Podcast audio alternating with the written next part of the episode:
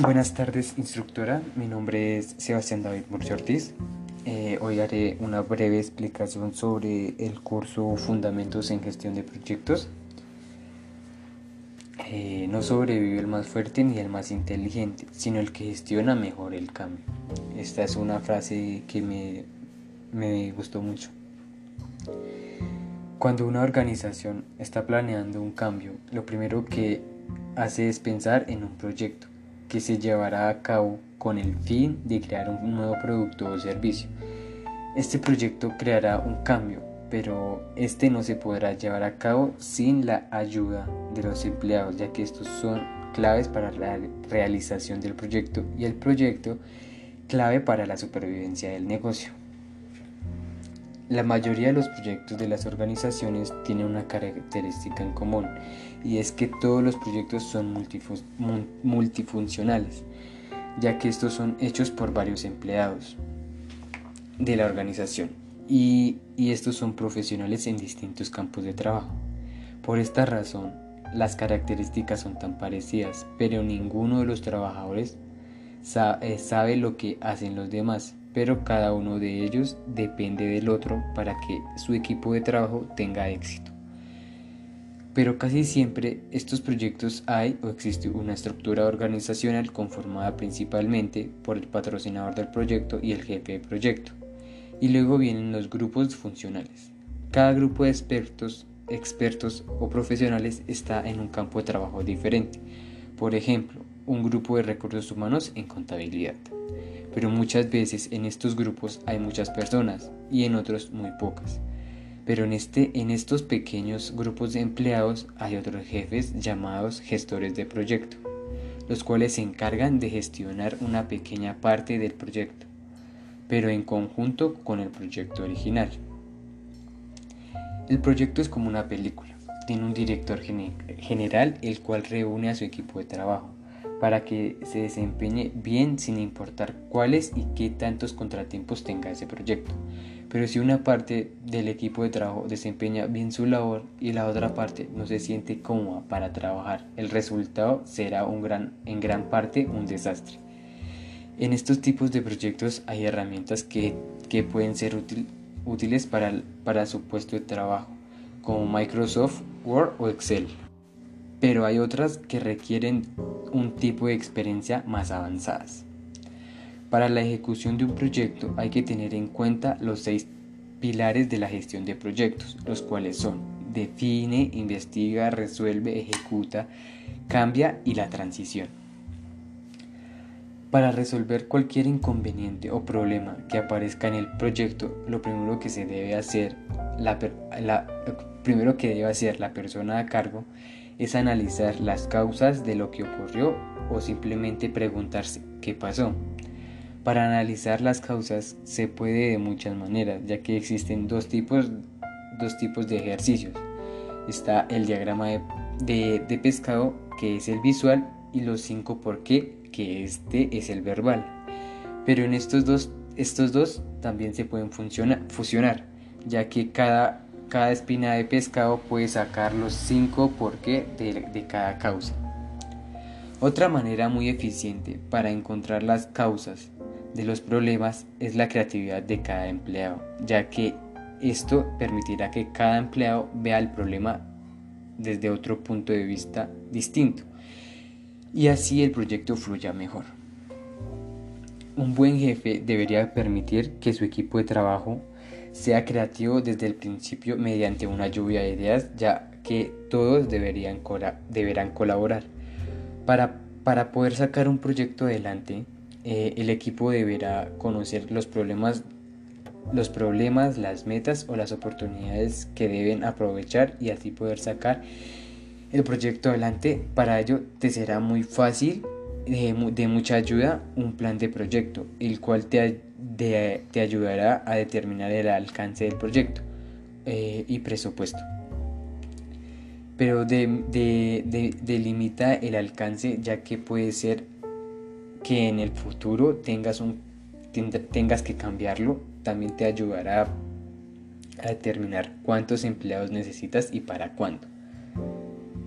Para analizar los conceptos de una posible solución hay que tener en cuenta, en cuenta cuatro elementos, los cuales son fortalezas, debilidades, amenazas eh, y pues lo vamos a reducir en un análisis DAFO, el cual se divide en dos partes, de origen interno, fortalezas y debilidades, y el origen externo, amenazas y oportunidades, pero también en otras dos partes las cuales son útiles.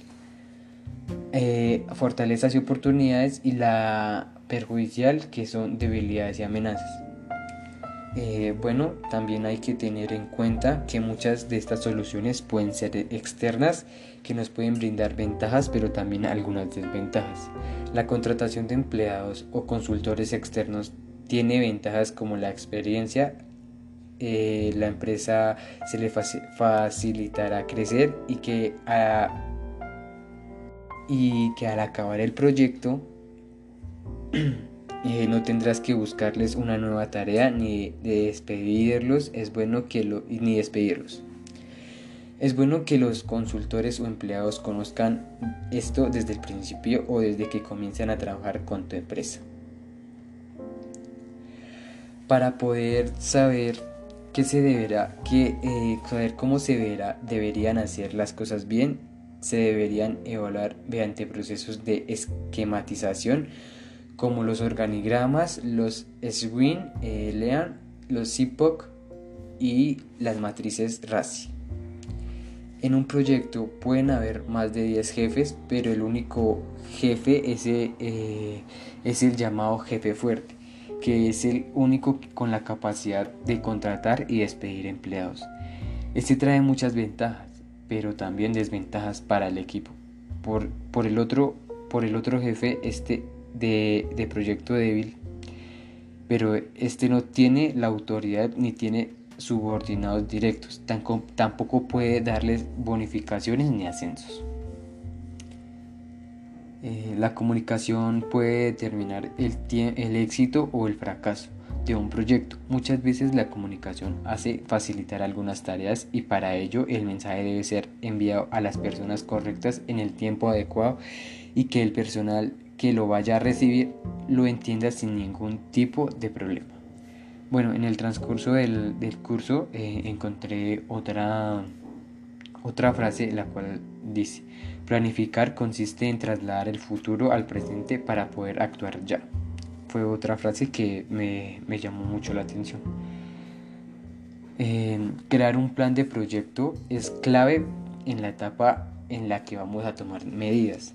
Para crear un buen plan de proyecto lo primero que debes hacer es una lista de, productos finales, definir las actividades relacionadas con ellos o con su fabricación y hacer una secuencia de actividades. Luego para poder gestionar tus planes eh, eh, y proyectos debes tener en cuenta un software de gestión de trabajo, por ejemplo, la, estructura de descomposición, el diagrama de Gantt y el diagrama de red. Cuando se va a lanzar eh, un, proyecto, este, este marca mucha atención en todos los campos. Lo mejor es preguntarte cuándo, por qué, dónde y quién va a ser parte del lanzamiento del proyecto. Para una buena reunión para el lanzamiento se deberá tener en cuenta los objetivos, metas y propósitos del proyecto. Eh, el lanzamiento del proyecto debería ser cuando todos los empleados involucrados estén listos para trabajar y en, un evento donde todas las personas estén presentes, especialmente los jefes. También se puede hacer por una teleconferencia y por un email.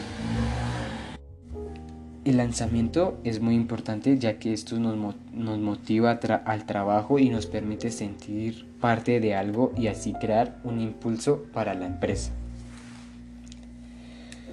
Eh, cuando el proyecto va a tener riesgos, pero en verdad eh, son, los, son los riesgos, yo lo llamaría impredecibles, ya que ninguno sabemos qué es lo que pasa ni lo que va a pasar.